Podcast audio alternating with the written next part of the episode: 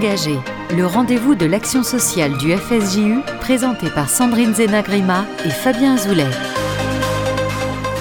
S'engager, l'émission de l'action sociale du FSJU, votre rendez-vous mensuel avec l'action sociale sur RCJ. Bonjour à toutes et à tous. Aujourd'hui, dans l'émission S'engager, nous vous proposons d'appréhender un monde méconnu, celui des EHPAD, donc les établissements d'hébergement pour personnes âgées dépendantes, entre lieux de soins et lieux de vie, trop souvent perçus à travers l'image négative de mouroirs qui leur colle à la peau. Maillon essentiel de l'accompagnement des personnes âgées dépendantes, les EHPAD sont-ils le lieu de relégation sociale que les médias se plaisent à décrire? Est-il possible de bien vieillir en EHPAD? L'EHPAD est-il un lieu par défaut ou offre-t-il de réelles solutions pour les résidents comme pour leur entourage? Alors qu'en France, environ 7500 EHPAD accueillent un peu plus de 600 000 personnes, nous allons tenter, grâce à nos invités, de lever le voile sur les services offerts par ce type d'établissement. Avec moi pour accueillir nos invités, Sandrine Zenagrima. Bonjour Sandrine. Bonjour à tous. Euh, pour évoquer ce sujet, nous avons le plaisir d'accueillir euh, en studio le docteur Avidan Kogel et euh, Déborah Zakin. Bonjour. Bonjour. Docteur Avidan Kogel, Kogel comme, comme tu veux. Ok. Donc, vous êtes médecin gériatre de formation. Vous avez notamment exercé au sein du groupe hospitalier Rothschild et vous êtes depuis 2014 médecin coordonnateur régional et référent médical du domicile pour le groupe Orpea. Tout à fait. Vous êtes par ailleurs membre de la commission euh, Solidarité de la Fondation pour la mémoire de la Shoah. Et merci d'être avec nous aujourd'hui. Merci pour l'invitation. Euh, Déborah Zakin, bonjour. Bonjour. Alors Déborah, vous êtes depuis 2017 euh, directrice de l'EHPAD La Colline, le centre Nias Fink à Nice. C'est un EHPAD de la fondation Kazib Kojassor.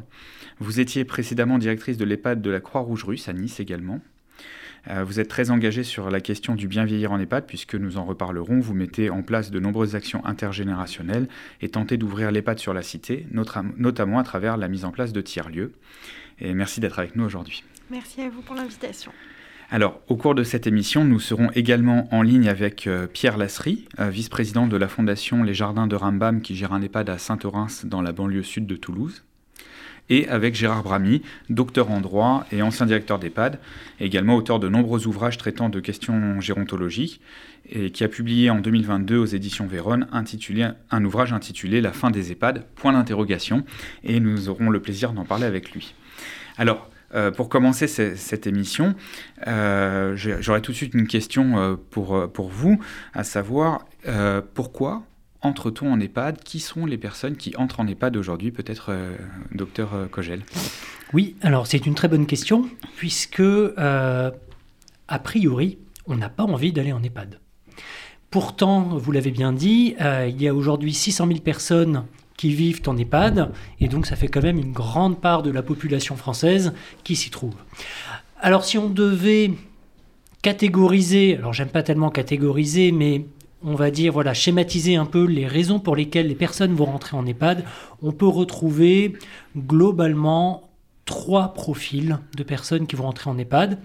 Le premier, c'est les personnes qui vont avoir une forte dépendance et qui ne peuvent plus rester à domicile à cause d'une dépendance trop importante. La deuxième, ça va être les problèmes de mémoire avec des personnes qui ont des troubles cognitifs trop importants, associés ou non à des troubles du comportement qui font que le maintien au domicile ne peut plus se faire.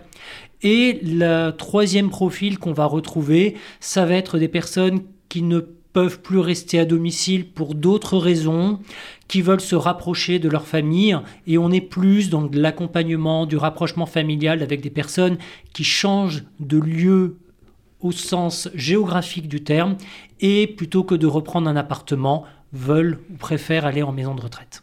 Aujourd'hui, les personnes qui rentrent en EHPAD, elles y rentrent aussi par, par euh, peur de la solitude à domicile? Assez peu, je trouve. Euh, c'est pas tellement la peur euh, de la solitude. Alors ça peut arriver évidemment euh, parce qu'on a des personnes qui sont anxieuses, qui sont angoissées, qui, qui ne veulent plus rester chez eux tout seuls, surtout lorsqu'il y a eu la perte d'un conjoint. mais généralement, on est plus obligé d'entrer en EHPAD parce que le maintien ne peut plus se faire lorsqu'on arrive aux limites du domicile. Alors Déborah Zakin, vous qui êtes directrice d'EHPAD, quand vous recevez des personnes qui souhaitent entrer en EHPAD ou en tout cas qui, qui sont obligés d'entrer en EHPAD. comment, comment vous les accueillez Comment vous accueillez la famille pour justement peut-être les rassurer, leur proposer un service qui soit un accompagnement dédié ou pour qu'ils pour qu'ils se sentent le plus en sécurité possible?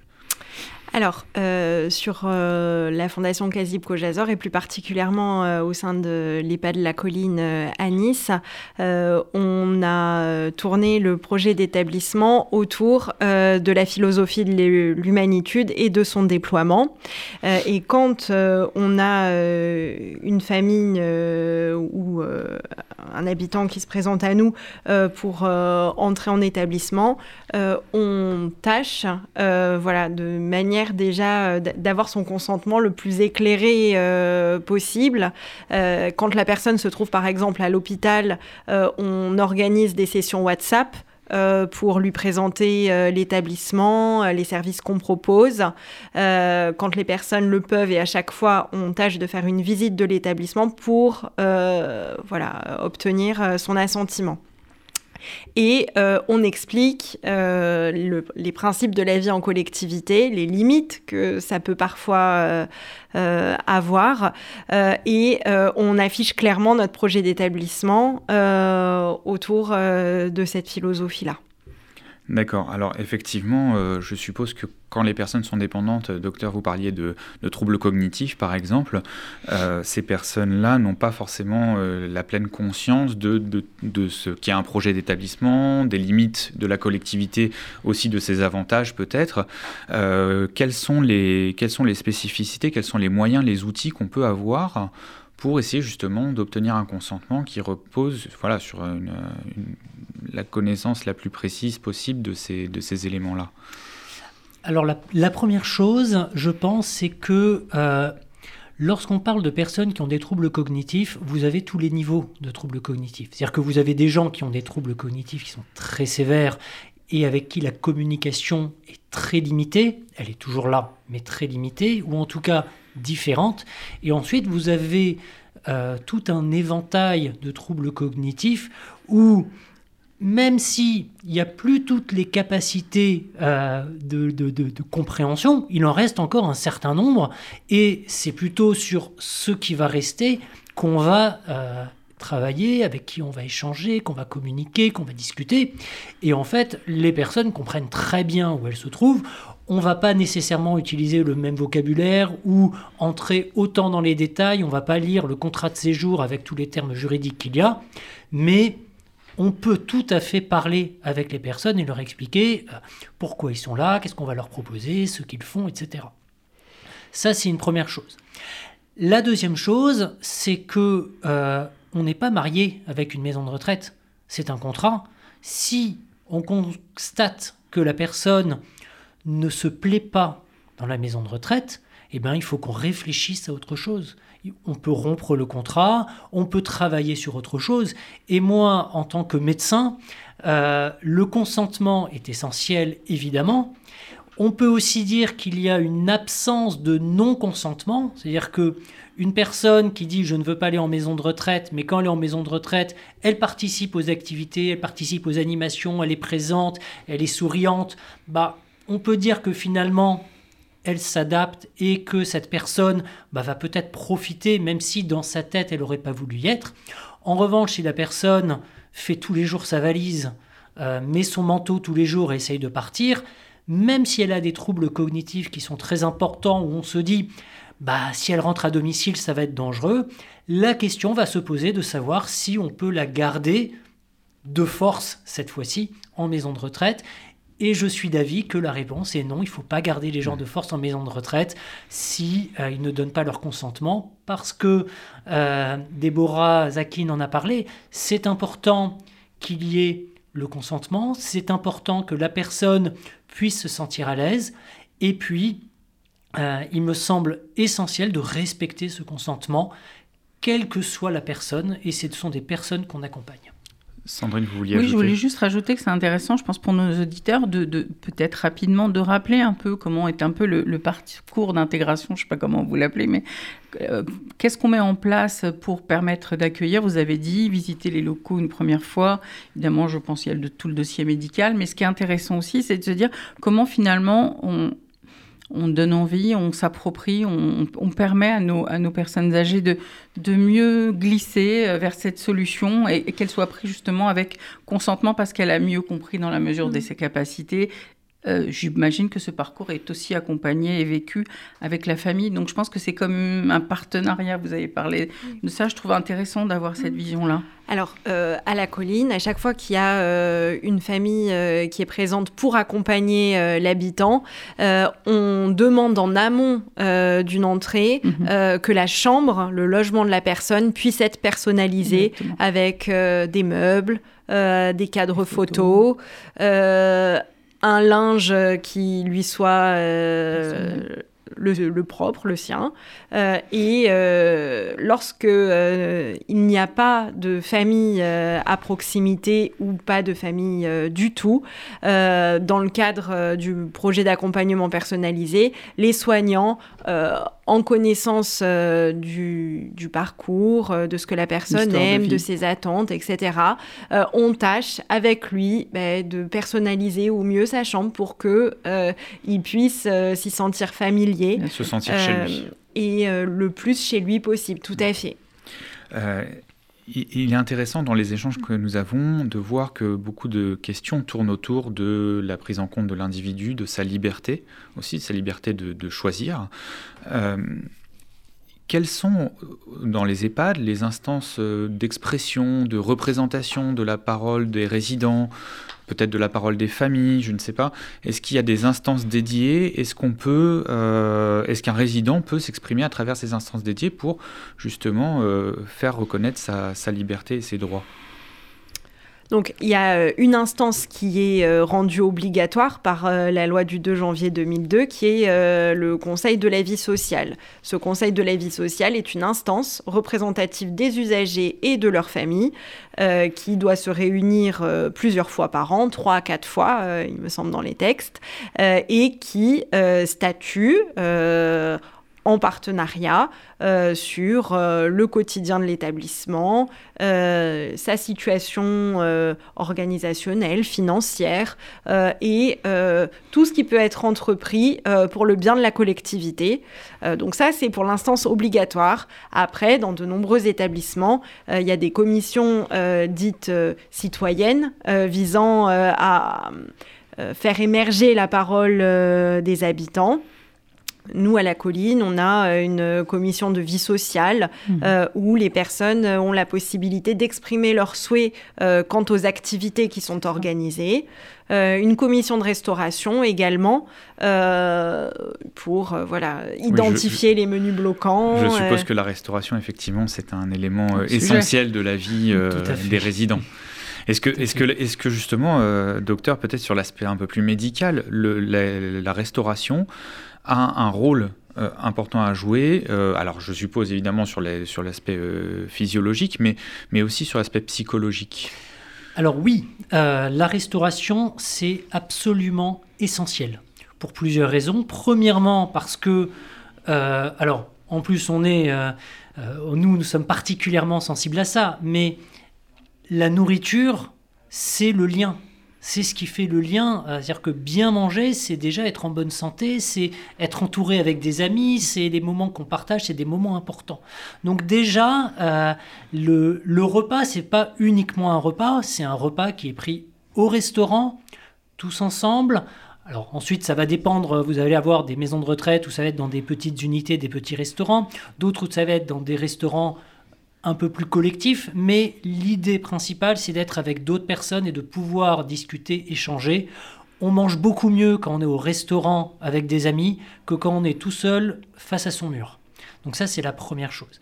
La deuxième chose, c'est que la nourriture va être travaillée pour être adaptée aux besoins physiologiques de la personne, les textures vont être adaptées, les besoins en protéines vont être travaillés, il va y avoir ensuite euh, faire en sorte que les repas au cours de la semaine puissent être équilibrés. Donc il y a tout un travail en amont qui est fait pour que la nourriture puisse être également euh, quelque chose de thérapeutique et puisse apporter les, besoins essentiels pour la personne. Et est-ce que c'était le bout de la question Oui, tout à fait. Bien. Et effectivement, l'aspect nutri nutritionnel, donc là, effectivement, sur la, dimension technique de la, de la, de la nourriture, de, des apports essentiels, mais effectivement, la dimension plaisir est, à ne pas négliger. Euh, je sais qu'il y a dans, dans la restauration collective, des, notamment des, des, je crois, des concours de cuisiniers en EHPAD qui permettent justement de valoriser aussi les, ce qu'on appelle les textures modifiées, puisque parfois les gens ne peuvent manger que en texture mixé ou haché. Et donc, euh, ça peut être un peu compliqué de, valoriser cette dimension plaisir. Alors, ça, ça, ce sont les, ce qu'on va appeler tout ce qui va être le, thérapeutique. C'est-à-dire que alors, la texture modifiée n'est pas forcément thérapeutique, mais fait partie quand même des spécificités de la maison de retraite. Mais ensuite, vous allez avoir pour les personnes qui sont très dépendantes, qui ont des difficultés à manger seules, voire même à qui on doit donner à manger, là, on va mettre en place des restaurants thérapeutiques pour qu'ils puissent être dans un environnement qui va être beaucoup plus sécurisé, adapté, avec des personnes qui vont être à côté d'eux pour limiter les risques de fausse route. On va travailler sur les textures, sur le positionnement, sur le matériel aussi. Donc il va y avoir toute une réflexion là-dessus. Et puis même, pour aller au-delà, il y a des animations qui vont devenir thérapeutiques autour de la nourriture, où les personnes de la résidence vont préparer une partie des repas, vont euh, faire par exemple la pluche pour pouvoir, pour pouvoir préparer la soupe avec le cuisinier, ou alors vous avez d'autres animations euh, ou d'autres activités où euh, le mardi ça va être la recette de telle résidente qui va faire sa propre recette et donc qui va travailler avec le cuisinier en amont pour aller faire sa liste de courses, pour aller faire les courses au marché, mmh. ensuite préparer le repas avec le cuisinier. Et donc là où on était initialement dans une structure où les personnes étaient totalement prises en charge, on se rend compte au fur et à mesure de notre discussion, ben non, finalement les personnes à l'autonomie. Voilà, participent mmh. et deviennent partie prenante de la vie de la résidence. Alors c'est très intéressant. On, va marquer une première pause euh, musicale et on va revenir sur cette question justement de passer de la dépendance à l'autonomie et la question du, collectif en, EHPAD. Donc première pause musicale avec Sion Dahan, Al Tashlicheni Zikna.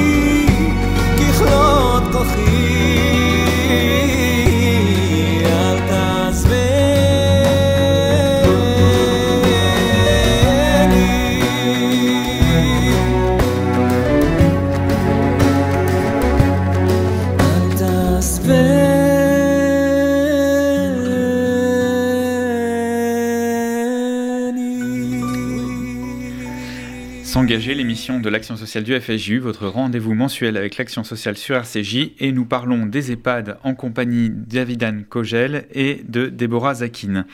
Euh, nous étions en train d'évoquer euh, juste avant la pause euh, la question de vivre la collectivité en EHPAD et notamment la question de, de, l'individu, de son, de son épanouissement au sein de, de cette collectivité. Sandrine, pendant la pause, vous nous évoquiez un, un, un, partage d'expérience intéressant, donc je vous laisse nous en reparler parce que effectivement, c'est très intéressant pour essayer de comprendre justement comment l'individu peut aussi s'épanouir en EHPAD.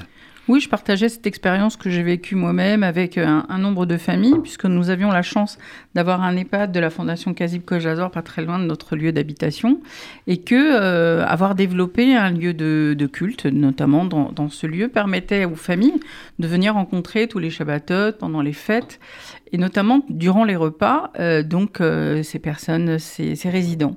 Et ça a été extrêmement riche à, plein de niveaux, d'abord pour, pour nous, euh, d'avoir pu partager euh, ces temps de repas, qui, qui, nous attendaient. Ils savaient que les enfants allaient venir. C'était aussi une façon de continuer à avoir des relations toutes proches, hebdomadaires, avec des enfants qui voyaient grandir, nous, on les voyait aussi avancer en âge. Et euh, ce moment du repas était vraiment un moment très particulier, parce qu'on avait le plaisir d'être à table avec eux, de partager ce temps familial, de garder ce lien.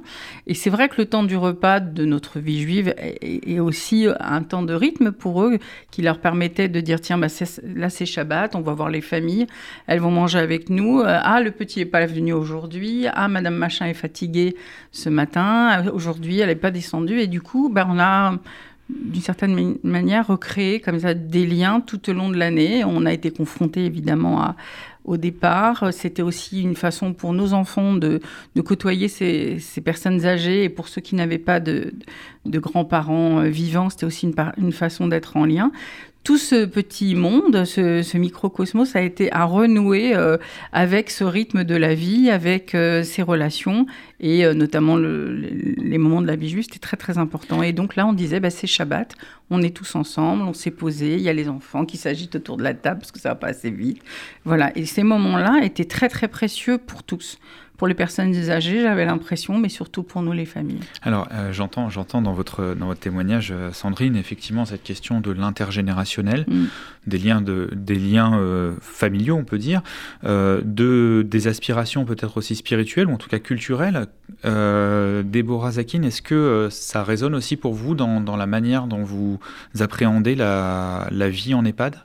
Oui, bien sûr. Euh, nous aussi, euh, sur euh, les pas de la colline, on a un rabbin du coup qui officie chaque Shabbatot et on a des repas qui sont organisés tant pour Shabbat que pour les fêtes juives. et les familles ont aussi la possibilité, à chaque fois qu'elles le souhaitent et qu'elles le peuvent, de venir prendre le repas avec leurs proches.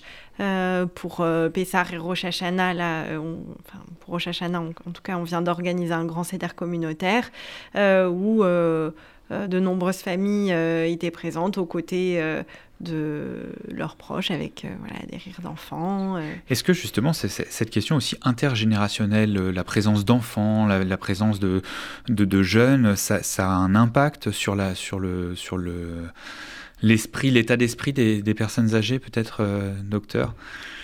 Évidemment, évidemment que oui. C'est-à-dire que nous sommes une société, et dans une société, vous avez des enfants, vous avez des adolescents, des adultes, des personnes âgées, des personnes âgées malades, des personnes âgées dépendantes, mais nous sommes une société. Et donc, il me paraît absolument essentiel qu'on ne cache pas nos vieux dans nos maisons, euh, que les maisons de retraite soient ouvertes sur l'extérieur, que les enfants puissent venir dans les maisons de retraite et apportent une vie euh, d'enfant euh, dans la maison de retraite, et qu'en même temps, les personnes âgées puissent également échanger parce qu'ils ont des tas de choses à apporter, des choses à dire, et on remarque pour avoir fait également participer, avoir vu de l'échange intergénérationnel, qu'il y a des liens qui se créent, qui sont extrêmement forts et qui apportent en fait même à tout le monde. Et donc oui, oui, oui, c'est absolument essentiel. Alors justement, pour essayer de concrétiser, de matérialiser ces, liens intergénérationnels, on, évoque de plus en plus la question d'ouverture sur la cité des EHPAD, la question de tiers-lieux. Euh, Déborah Zakin, je sais que vous travaillez beaucoup sur cette question. Est-ce que vous pouvez nous en toucher un mot? Oui, euh, alors euh, les tiers-lieux, pour euh, ceux qui sont un peu novices de la question, vu que c'est quand même relativement récent, en tout cas que ça se concrétise en EHPAD, ce sont des lieux, des espaces situés au sein des EHPAD et qui permettent d'ouvrir l'établissement sur l'extérieur à travers des activités qui peuvent être très diverses et très variées, toujours en lien, toujours en partenariat avec euh, une autre association, en lien avec euh, la ville, la métropole, etc. Euh, et l'idée de faire participer plusieurs publics. Est-ce que vous avez des, des exemples de tiers-lieux? C'est quoi? C'est des cafés? C'est des espaces? C'est des musées? C'est quoi? Alors nous, à la colline, par exemple, on a pour projet de créer une ferme euh, pédagogique et thérapeutique, euh, donc à plusieurs titres, euh, avec une association niçoise qui s'appelle Graines de fermiers, qui gère déjà ce type de lieu. et l'idée étant que des enfants et nos habitants puissent partager au travers bah, d'ateliers en lien donc avec les animaux, euh, des moments de partage euh, et que ce soit ouvert sur l'extérieur. Donc euh, que les habitants du quartier puissent venir. Bah, comme quand on va à la ferme pédagogique avec mmh. ses enfants. Alors effectivement, on voit que ce genre d'initiative, ça, ça révolutionne un petit peu la vision qu'on peut avoir des EHPAD.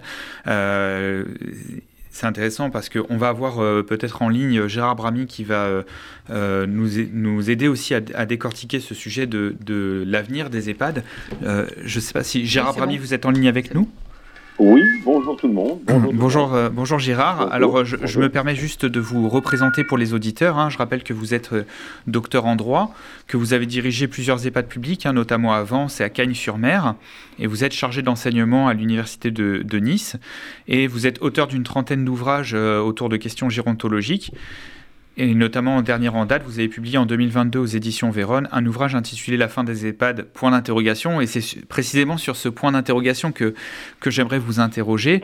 Euh, Gérard Bramy, est-ce que euh, l'EHPAD tel qu'on le connaît euh, doit évoluer, doit se renouveler Est-ce que les initiatives qu'on vient d'entendre hein, euh, sur, sur ce plateau, notamment la question des tiers-lieux, sont, des, sont, des, sont des solutions pour faire évoluer justement l'EHPAD en tant que tel? Ce que, ce, que, je voudrais dire d'abord, c'est que la, le titre de l'ouvrage, c'est La fin des EHPAD, point d'interrogation. Donc c'est une véritable réflexion sur l'avenir des EHPAD. Euh, on convient tous que nous avons évolué de manière très positive depuis des décennies. Il ne faut pas l'oublier. Mais la réflexion que, que, j'ai eue euh, se fonde en fait sur une réflexion de sénateur, ce qui va un peu surprendre, mais pour ceux qui sont habitués à lire les réflexions sur les, et les organisations sur les EHPAD et, en général, euh, ce sont deux sénateurs, M. Bernard Bonne et Michel Meunier, Mme Michel Meunier, qui eux-mêmes ont indiqué leur volonté dans un rapport récent de dire il faut arrêter la création de places d'EHPAD. Alors, je crois que c'est important à dire, ça n'est pas un danger, mais c'est tout de même une, une réflexion tenue par deux personnes dont on connaît les compétences sur le système, sur l'organisation du système médico-social. Voilà. Alors, euh, essayons un petit peu de, de, voir quel est le risque aujourd'hui pour les EHPAD qui, je le répète, ont fortement évolué, euh, ont connu des améliorations extraordinaires, mais sont face à un système qui ne va pas. Alors, quel est ce système qui ne va pas? Il faut un petit peu le situer, il faut essayer de le comprendre. C'est que lorsqu'on examine, par exemple, le parcours des seniors et des personnes âgées et très âgées, on s'aperçoit que tout dans le parcours est du domicile, sauf les EHPAD. Et je, me permets de le dire que j'ai émis des propositions, pour être même franc, j'ai déposé des éléments, près de 60 pages de propositions de loi à des groupes politiques ou à des grandes associations nationales euh, pour essayer justement de modifier le, fonctionnement des EHPAD. Pensez une chose, c'est que lorsque la personne âgée ou très âgée est à domicile et dans une résidence autonomie, euh, se trouve dans une résidence senior, euh, se trouve dans un, cohabitat, se trouve dans, même dans un accueil de jour euh, ou, même dans un hébergement temporaire qui peut se situer en EHPAD, elle se trouve dans un domicile, reconnu comme tel dans un domicile. Et à un moment du parcours, probablement le moment le plus délicat, elle se retrouve dans une institution qui est l'EHPAD.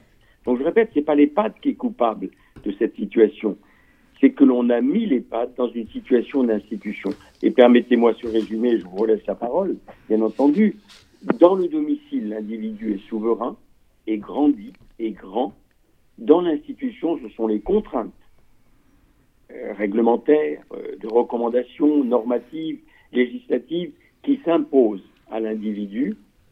Et l'individu, bien sûr, se trouve quelque peu euh, abandonné par rapport à cette contrainte institutionnelle. Donc nous sommes dans un débat qui n'est pas terrifiant, qui n'est pas accablant, mais qui est incompréhensible, euh, à, à, notamment aux familles et, et, aux résidents qui mettent leur, euh, aux résidents qui vivent en EHPAD ou les familles qui mettent leurs parents en EHPAD. Alors voilà eff effectivement, euh, Gérard Bramy, la question de l'institutionnalisation, c'est une question qu'on a évoquée aussi en début d'émission, hein, de savoir quel est le où se situe le curseur de la liberté, hein, des droits du, résident.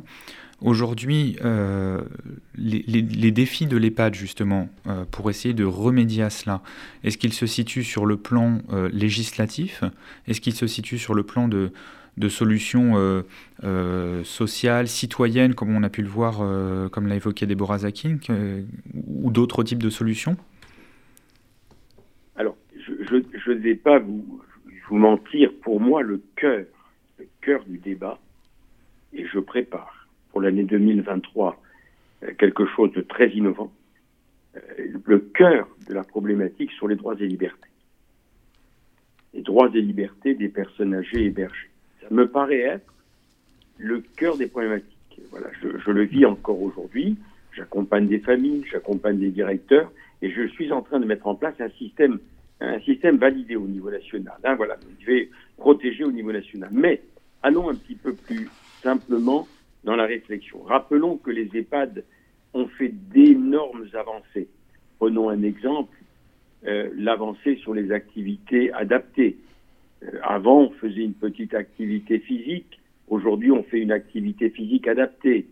Aujourd'hui, on fait de la zoothérapie, euh, de l'art-thérapie. Donc, il faut jamais oublier toutes, ces évolutions positives lorsqu'on parle des EHPAD. Mais la problématique, la problématique, c'est l'image que l'EHPAD a au sein de la population. Et il y aura, il y aura peut-être d'autres problématiques à développer, mais ce sera un, peu long.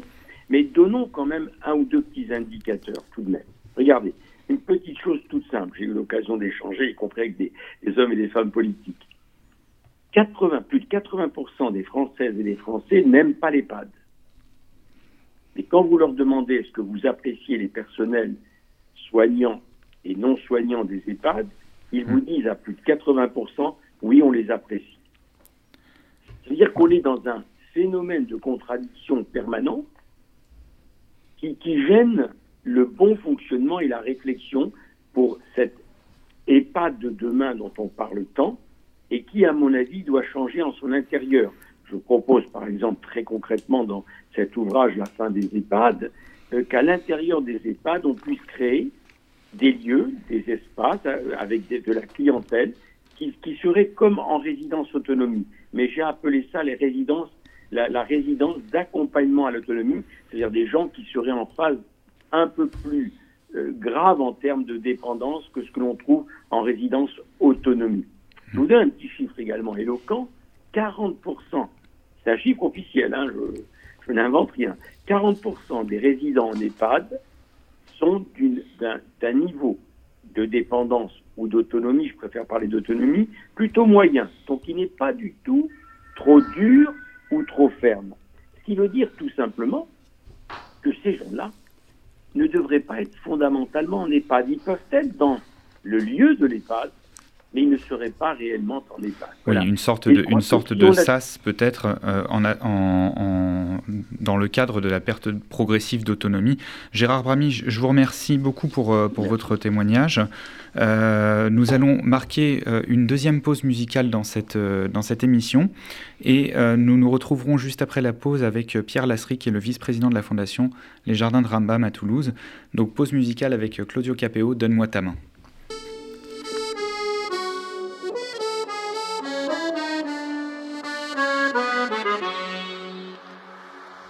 Elles sont liées bien souvent et parfois elles sont libres. Elles font des cerfs-volants, elles écrivent des livres. Parfois elles sont ouvertes, parfois elles sont courantes. Y a des gens qui les ferment et des gens qui les tendent. On les met sur le cœur, on les met dans les poches. Elles construisent des parcs où faut courir les mioches. Si elles servent à sévir parfois autour du monde, on pourrait les unir, ça ferait une ronde. Celles qui tiennent des armes, celles qui sèchent de larmes, qui consolent les enfants. Celles qui nous unissent, celles qui nous punissent. Moi, ma main, je l'attends. Donne-moi ta main, gamin, et toi prends la scène et nous ferons une ronde, une chaîne. Donne-moi ta main, gamin, et reprends la scène, nous tournerons en rond, allez ma peine. Donne-moi ta main. Donne-moi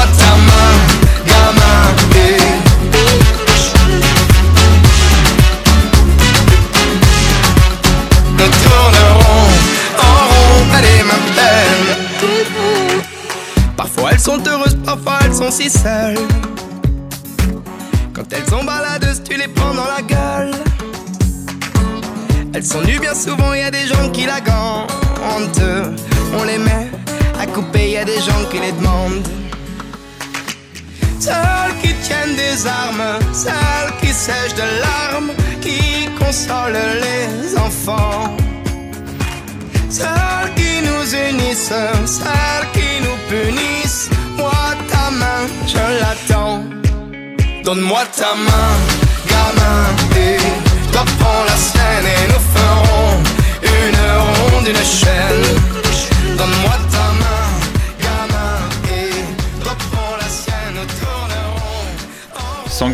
l'émission de l'action sociale du FSJU, votre rendez-vous mensuel avec l'action sociale sur RCJ, et nous parlons des EHPAD avec Avidan Kogel et Déborah Zakin en plateau, et nous étions à l'instant avec euh, Gérard Bramy, euh, qui euh, nous a posé des questions intéressantes justement sur les droits et libertés, et aussi les questions hein, de, de, bienveillance, de bientraitance en EHPAD, les défis à relever pour accueillir de manière progressive euh, les résidents en EHPAD. Je voudrais accueillir euh, Pierre Lasserie au téléphone. Pierre Lasserie, bonjour. Bonjour. Vous êtes vice-président de la Fondation Les Jardins de Rambam à Toulouse, à Saint-Orens plus précisément. et avec vous, j'aimerais qu'on évoque justement cette question de Comment on peut faire le lien avec le territoire? On l'a vu un peu au cours de cette émission. Euh, effectivement, on a vu la question des tiers-lieux, la question de l'intergénérationnel, de la liberté des, personnes en EHPAD. Comment fait-on le lien avec le territoire sur lequel on est? Je rappelle que euh, vous gérez un EHPAD à Saint-Orens, un EHPAD de 92 12 résidents. Merci. Euh, et aujourd'hui, voilà, vous êtes forcément en lien avec, euh, je suppose, euh, la mairie, avec euh, le, département. Comment, comment vous faites vivre l'EHPAD au sein de ce territoire? Alors effectivement, on a déjà on a la chance que cette EHPAD soit dans un lieu qui n'est ni trop grand ni trop petit. On est vraiment à la lisière de Toulouse, qui est une grande, grande métropole, mais on est dans une petite ville. Cette petite ville qui, qui s'appelle Saint-Orens, et, et l'EHPAD est là depuis 30 ans. Donc 30 euh, ans, c'est long et c'est court à la fois, mais ça crée des liens. Et effectivement, des liens très, très agréables ont été tissés avec euh, l'équipe municipale de la ville. Et effectivement, tous les ans, il y a des rendez-vous qui se font. Euh, la maire, qui est une, qui est maintenant d'ailleurs, qui est devenue députée et puis ministre, donc elle a un petit peu quitté les lieux. Euh, pour la petite histoire, mais ça continue quand même avec son équipe. Euh, donc l'équipe municipale vient pour donner des cadeaux euh, aux, résidents.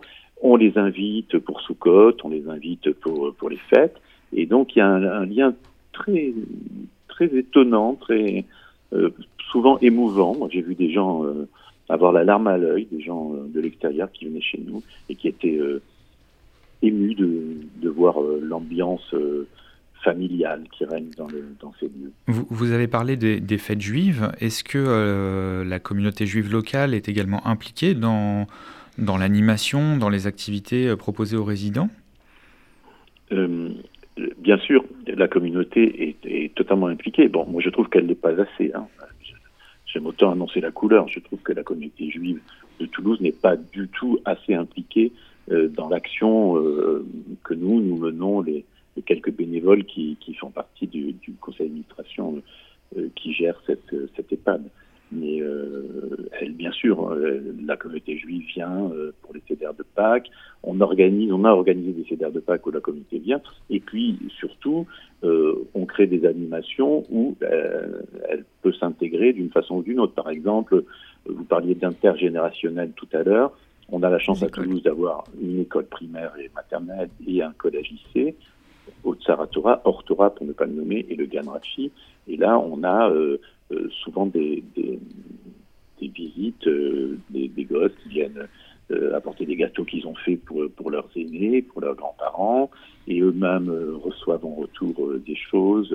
il y a des journées, il y a de l'Akba Omer, il voilà, il y a des fêtes qui se prêtent totalement à à cette à ce qui est de l'animation. Donc ça, ça fait partie effectivement. La communauté juive vient et puis, il y a, si vous me permettez encore un mot, il y a aussi le fait que euh, j'ai la chance, comme beaucoup d'entre nous, d'avoir plusieurs casquettes associatives.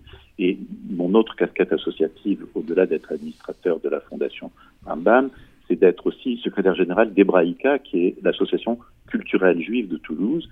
Et nous avons, euh, par le biais de cette association, euh, un festival qui s'appelle les Journées de la culture juive, qui a lieu à l'automne et ce festival a des lieux qui sont hors les murs.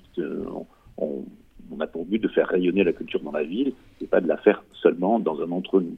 Donc euh, on avait choisi euh, que Rambam soit aussi un des, lieux dans lesquels on pouvait avoir une petite pièce de théâtre, un petit concert, quelque chose de pas trop long et de pas trop lourd, mais qui pouvait faire que la communauté pouvait aller sur les lieux de, de, de l'EHPAD pour assister à un épisode du, euh, de la, des journées de la culture juive. Voilà quelques exemples euh, de ce qu'on faisait pour que euh, l'EHPAD, la maison, devienne plus osmotique par rapport à la communauté, par rapport à la cité. Donc faire de, faire de l'EHPAD un, centre culturel, un, lieu d'accueil, un lieu de vie. Hein. donc je crois que c'est un peu le, toute la philosophie qu'on a pu voir hein, durant, durant cette émission. Euh, Pierre Lasserie, je vous, je vous, remercie beaucoup pour, euh, pour votre témoignage. Et euh, donc voilà, je pense que, que l'appel est lancé aussi à la communauté de, de Toulouse pour avoir des actions très régulières pour les aînés qui sont hébergés au sein de, de l'EHPAD Les Jardins de Rambam à Saint-Orens. Merci beaucoup Pierre Lasserie. Sandrine Zena, pour faire un petit, euh, euh, peut-être en, guise de, voilà, de, conclusion de cette émission, est-ce qu'on pourrait faire un petit, voilà, un petit rappel des, des EHPAD associatifs de la communauté juive euh, qu'il y a en France aujourd'hui et qui peuvent accueillir euh, des résidents désireux peut-être de pouvoir euh, manger cachère, de mhm. pouvoir avoir un lieu, un lieu, de culte ou ce genre de choses. Oui, alors d'aujourd'hui, la communauté s'est depuis nombreuses années mobilisée pour ouvrir des EHPAD et puis, et puis de, avec plusieurs formats. Aujourd'hui, il y a 20 euh, structure d'accueil euh, des, personnes âgées. Alors ça passe euh, par l'EHPAD, par des résidences autonomie. et puis il y a la Fondation Kazib Kodazor, Fondation Rothschild, le Home israélite de Metz, la Fondation Elisa, le Kazim, le Centre d'action sociale israélite de Metz, les Jardins de Ramam qu'on vient d'entendre. Aujourd'hui, il y a effectivement un nombre d'EHPAD de, qui est là. Bien sûr que le besoin, il, est pluriel. Donc il y a des personnes âgées qui ont besoin d'être en EHPAD et puis il y a ceux qui peuvent être encore en résidence autonomie. Et puis, a d'autres profils, d'autres, d'autres modes d'accueil qui se profilent, c'est ça que je voulais dire. Et moi, j'ai envie de dire euh, lieu, lieu d'autonomie, lieu de vie, mais peut-être aussi lieu d'envie. Moi, j'aime beaucoup cette formulation. Euh, les EHPAD, pour moi, c'est des lieux de vie, mais aussi, on espère encore, des lieux d'envie. Et c'est mmh. ma petite expérience à moi et de, de, tout ce que j'ai vu euh, sur ce parcours, même au, travers du travail social qu'on fait notamment avec le réseau ESRA, où euh, il nous arrive d'aller visiter des personnes âgées euh, au sein des EHPAD. Et elles sont. donc, il y a encore beaucoup d'envie chez nos personnes âgées, beaucoup encore de désir. et donc, je pense qu'effectivement, tout le travail qui est mené, qui est exceptionnel, a encore besoin d'être travaillé et puis élargi, comme disait Fondation Elisa, comme vous en parliez aussi aujourd'hui, il faut encore travailler vers l'extérieur, faire entrer des gens dans les, dans les EHPAD, euh, la cité, et puis peut-être aussi, euh, quand c'est possible encore, sortir vers la cité pour encore apporter ça. Alors si on veut euh, avoir les adresses de tous ces, de ces lieux dont on vient de parler, nous avons le répertoire social qui est sur le site du Fonds social. N'hésitez pas à aller le consulter ou d'appeler le département. Voilà, fsju.org, ou d'appeler éventuellement le Fonds social juste finifié pour, au 01 42 10 17 10 75 pour éventuellement, si vous avez besoin, obtenir des, coordonnées, euh, en tout cas pour qu'on vous dise localement ce qui peut exister par rapport à, votre lieu de vie ou celui de, votre proche. Écoutez, merci beaucoup, merci Sandrine. Euh, cette émission touche à sa fin. Et un grand merci à nos invités, à Pierre Lasserie de la Fondation Les Jardins de Rambam, donc qui gère un EHPAD à Saint-Orens, à Gérard Bramy, euh, dont je rappelle le dernier ouvrage, La fin des EHPAD, point d'interrogation, hein, publié aux éditions Véronne. Un grand merci également à Vidane Kogel et Déborah Zakin euh, en plateau qui nous ont fait euh, profiter de, de, leur expérience de terrain au service de nos aînés. Et quant à nous, Sandrine, on se retrouve le mois prochain mhm. pour une émission sans doute consacrée à la précarité énergétique. Oh, il y a de quoi dire. voilà. Merci à tous. Merci à nos auditeurs. Au revoir.